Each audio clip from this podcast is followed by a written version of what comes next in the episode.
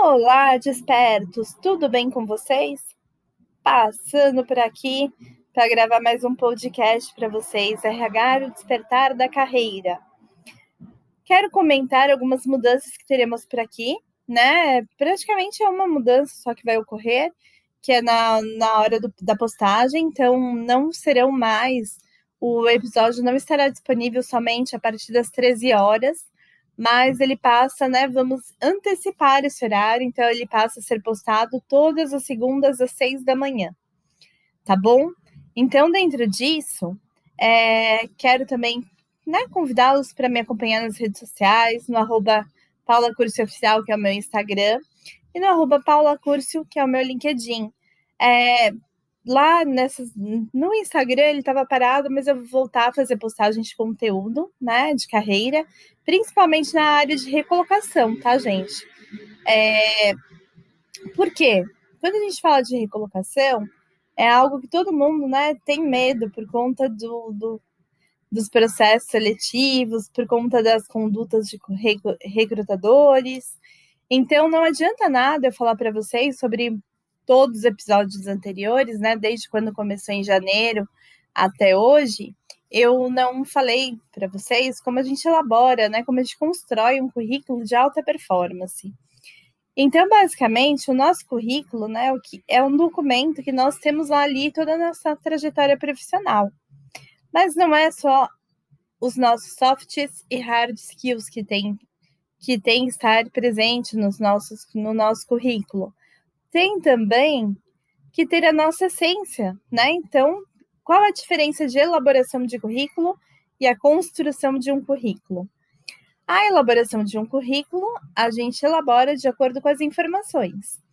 E a construção de um currículo é quando você para ali para analisar, né, todo, toda a sua trajetória profissional até hoje. Então, vale, né, muito a pena você escrever ali a sua missão, a sua visão e seus valores. Por quê? Porque nós somos pessoas, sim, mas mesmo que em busca de um emprego não temos um CNPJ, né? É, é ideal a gente ter essa visão da empresa. Por quê? Da mesma forma que uma empresa tem a sua marca pessoal, nós também precisamos ter. Assim como uma empresa tem o posicionamento dela, nós profissionais também precisamos nos posicionar. Então, os nossos próximos episódios vão falar sobre isso. O, o episódio de hoje eu vou falar sobre currículo, né? Sobre voca vocação profissional, a gente já falou ali nos, nos episódios anteriores, nos primeiros, né? Então, eu quero muito dizer para vocês como que a gente constrói o nosso currículo, né, a partir de uma forma muito estruturada. Primeira coisa que a gente precisa entender: o que eu amo fazer né? O que, qual, qual da área que eu atuo, qual subsistema, o qual sistema que eu mais gosto, qual mais me encaixa para trabalhar ali. Né? Não adianta nada a gente falar sobre currículo se a gente não falar sobre o amor ao trabalho. Basicamente, profissionais bem-sucedidos são aqueles que amam seus trabalhos, tá, gente? Então, eu posso dizer que eu sou muito bem-sucedida porque eu amo o meu trabalho, eu amo aquilo que eu faço, eu coloco amor ali no meu dia a dia, nas minhas atividades executadas, nas minhas estratégias desenvolvidas, né, nos desenvolvimentos de novos projetos, tudo isso, a gente eu coloco amor, né? Então por isso que dá tudo muito certo, porque tem amor ao que eu faço. Então dentro disso, o que eu amo fazer, né? Fazer o que eu faço, exatamente o que eu estou fazendo agora, falando para vocês, orientando, ensinando, cada um de vocês como se comportar, como ter o um melhor currículo, como, ser um, como se tornar um profissional de alta performance dentro da área de recursos humanos. Claro, essas dicas aqui de currículo, de vocação profissional, âncora de carreira, vale para todas as áreas, não só para o RH. Então, esse podcast não é somente para profissionais de RH, são para todas as pessoas que buscam o seu desenvolvimento profissional. Então, dentro disso, é, você né, por exemplo, eu quando fui fazer, elaborar meu currículo, construir meu currículo, eu fiz exatamente isso. Eu sentei e falei assim, Paula, qual subsistema do RH você mais ama fazer? Então, o meu subsistema do RH que eu mais amo fazer é o recrutamento e seleção, treinamento e desenvolvimento, e hoje a consultoria de carreira, né? Junto lá eu aplico algumas questões do coaching, né, para ser diferente das outras consultoras da empresa. Então, dentro disso, gente, o que eu quero propor muito a vocês agora. Abram a mente. Então, por exemplo, no objetivo do meu currículo, eu tenho dois currículos, um que é totalmente focado na consultoria, né, de RH e de carreira, e outro que é totalmente focado como gestora de carreira, né, nos subsistemas estratégicos do RH. Eu gosto muito de me posicionar no meu currículo de uma forma muito assertiva, então eu coloco lá gestão de RH barra é, subsistemas estratégicos é, barra RS barra TID, né? Desculpa, gente, eu estava errando aqui a sigla de treinamento e desenvolvimento. Por quê? Porque eu amo atuar na gestão de RH, mas eu não gosto de me posicionar de forma generalista. Então eu busco uma recolocação, né? Quando eu busco recolocação, eu busco uma recolocação na área de recursos humanos, mas nos subsistemas estratégicos, recrutamento, seleção e treinamento e desenvolvimento. No outro currículo, eu já coloco consultoria, RH barra carreira, por quê? Porque eu sou muito boa de RH em todos os subsistemas estratégicos. E assim como eu sou muito boa em carreira. Mas hoje o meu Ikigai, que faz o meu coração cantar todos os dias e me faz levantar todos os dias feliz para trabalhar, é a mentoria, né? É a consultoria de carreira, onde eu presto, onde eu ensino os profissionais executivos que passam pelos meus projetos, né? A se desenvolverem de forma muito assertiva, não só na sua carreira, mas também na condução ali de uma entrevista, na condução do, no, na execução do seu LinkedIn, no que no movimento da rede, como tudo eu já vim aqui ensinar para vocês. Né? Daqui para frente eu vou ensinar tanto currículo, LinkedIn, alguns pontos, tá? Que eu não sou especialista em LinkedIn, mas eu sei bastante, tive alguns passo a passos que eu contratei uma mentoria bem interessante ali no começo, em 2019, quando eu fiquei full time na minha empresa.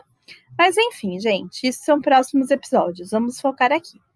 Então, quando a gente fala né, de construção do currículo, a gente está falando de um currículo bem estruturado. Então, a primeira coisa que eu preciso entender. No objetivo, nas áreas de atuação, seja lá como for que você coloca no seu currículo, você tem que buscar colocar até três posições, mais de áreas correlatas. Então, por exemplo, RH barra, né, consultoria barra RH, consultoria RH barra carreira. É consultoria, não gestão. RH barra RS barra TID, né? Então, posso atuar como generalista, mas eu prefiro ser especialista em recrutamento e seleção, em treinamento e desenvolvimento por ter muito conhecimento mais aprofundado nesses dois subsistemas, porque são os subsistemas do RH que eu mais amo, que eu mais me identifico. E claro que o plano de carreira também é um que eu mais me identifico, mas ele já está dentro de recrutamento e seleção, porque está dentro da gestão de talentos, que quem faz é recrutamento e seleção.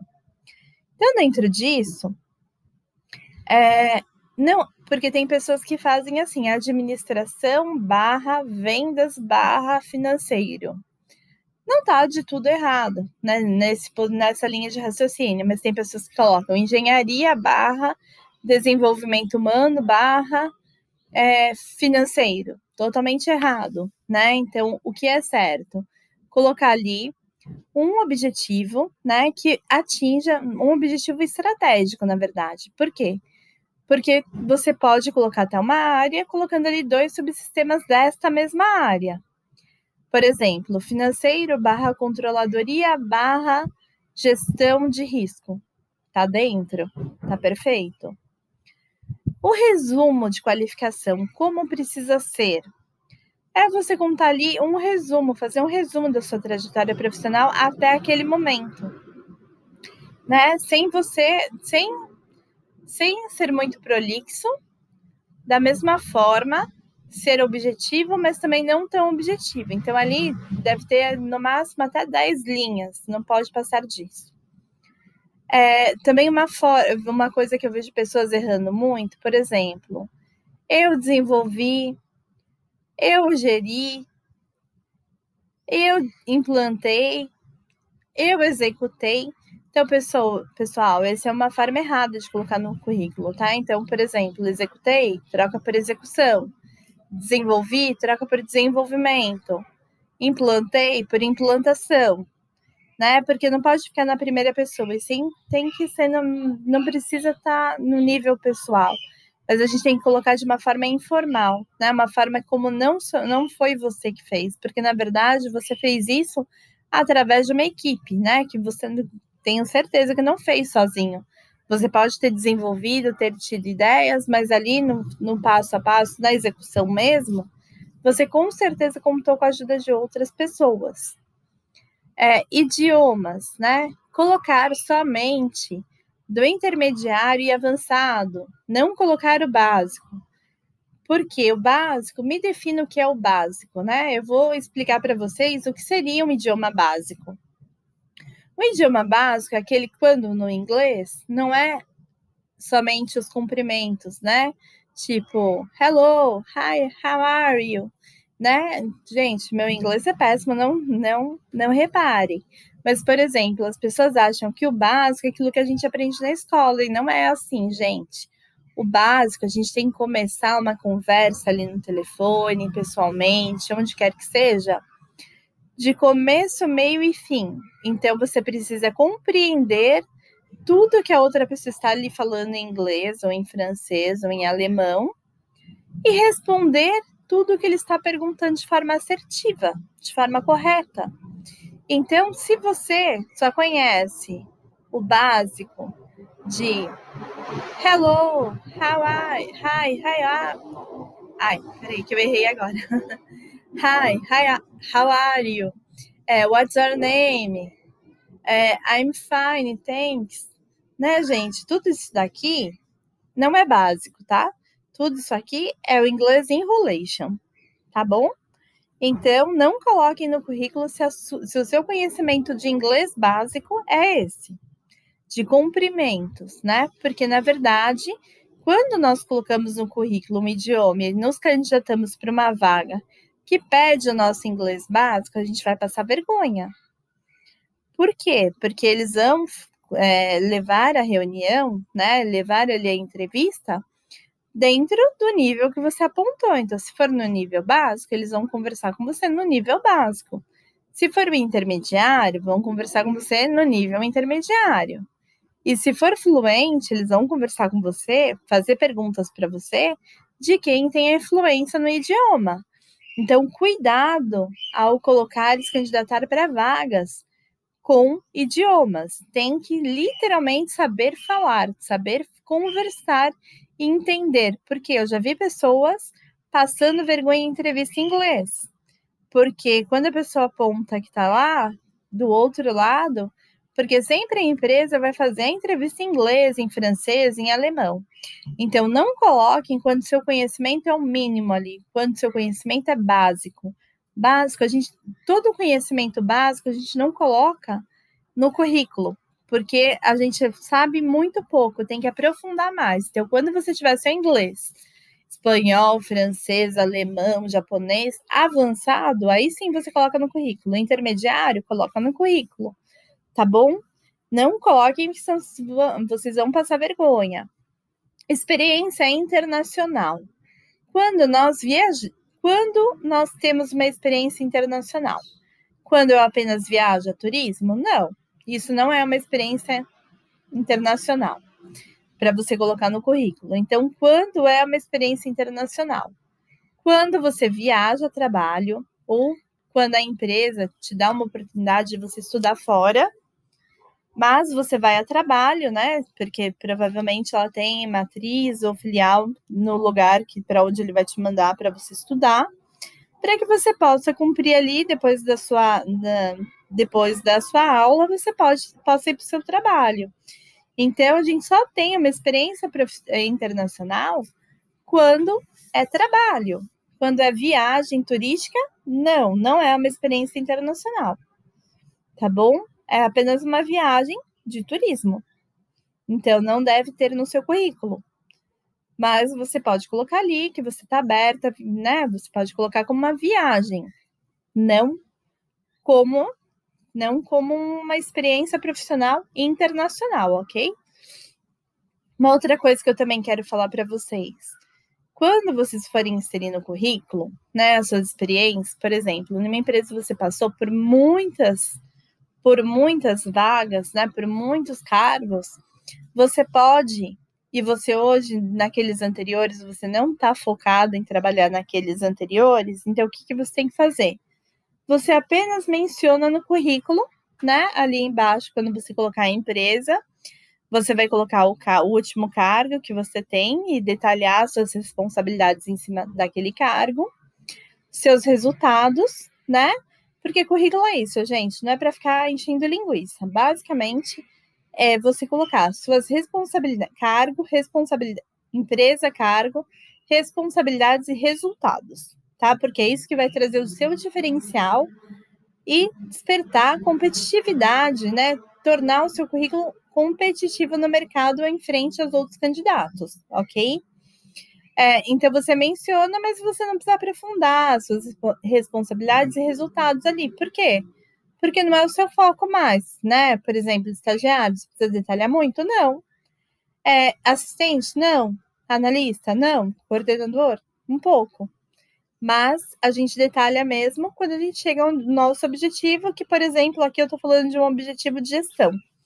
Então, a gente coloca e, e detalha aquilo que a gente quer, tá? Aquele cargo que a gente quer muito. Então, a gente não precisa colocar 50 empresas, 50, a gente coloca as mais relevantes aonde ocupamos esse cargo, ok? Uma coisa que eu também quero falar para vocês, cursos complementares.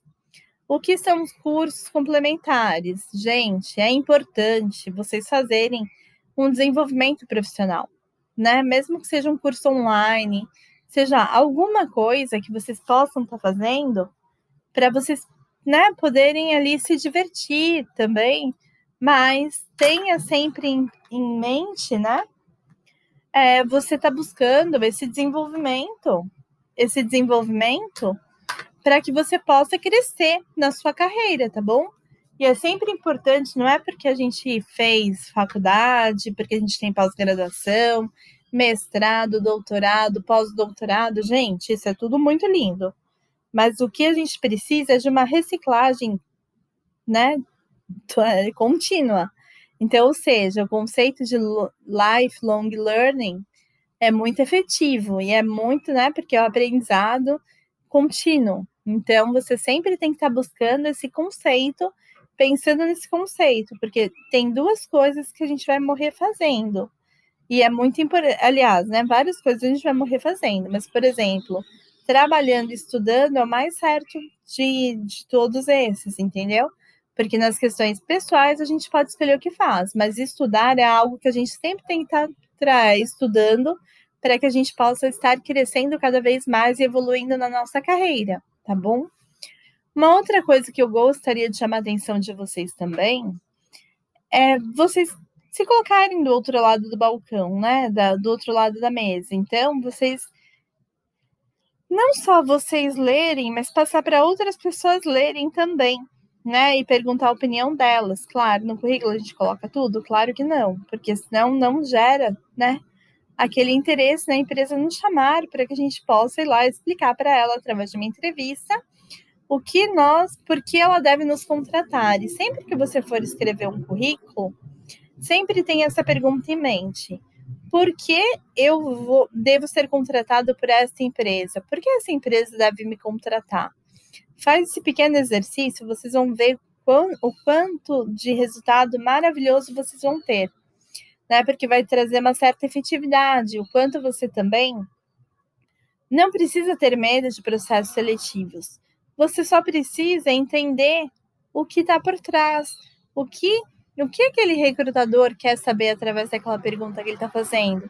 Gente, tudo tem um porquê, né? Uma última dica que eu quero dar para vocês, talvez você possa estar buscando emprego nessa pandemia, e você viu aquele selo de Open to Work do LinkedIn. Gente, aquilo é um repelente para recrutador. Então, a minha dica para você é: nunca coloque Open to Work. Por quê? Quando o LinkedIn criou esse selo, ele criou com a melhor das intenções. E eu concordo que esse selo ajudaria muito os profissionais né, a serem identificados quem está em busca e quem não está em busca de uma recolocação, de uma nova oportunidade no mercado. Só que muitas das pessoas não entendem que o LinkedIn hoje, ele não é mais, ele nunca foi, na verdade, ele nunca foi uma rede social para você buscar emprego, né? Muito pelo contrário, o LinkedIn ele é uma rede social, uma ferramenta importantíssima na nossa carreira profissional, aonde tem lá todas as nossas toda a nossa trajetória e experiências profissionais, né? Então, dentro disso, é muito importante você ter o LinkedIn, caso você não tenha. Mas caso você já tenha e tenha o selo Open to Work, entenda que no LinkedIn é uma rede social de conteúdos. Então, se você está lá com o selo Open to Work, contribua com a tua rede, com a sua experiência, com o seu conhecimento dentro da sua área. Coloque curiosidades da sua área, conte a sua história, os seus aprendizados nesse momento que você está buscando recolocação. É, não fala mal do recrutador da empresa que está contratando. É, o que mais eu posso dar de dica aqui para você? Né? Contribua. Então, leia um artigo interessante da sua área, coloca a sua visão sobre aquilo e compartilha com a sua rede. Por quê?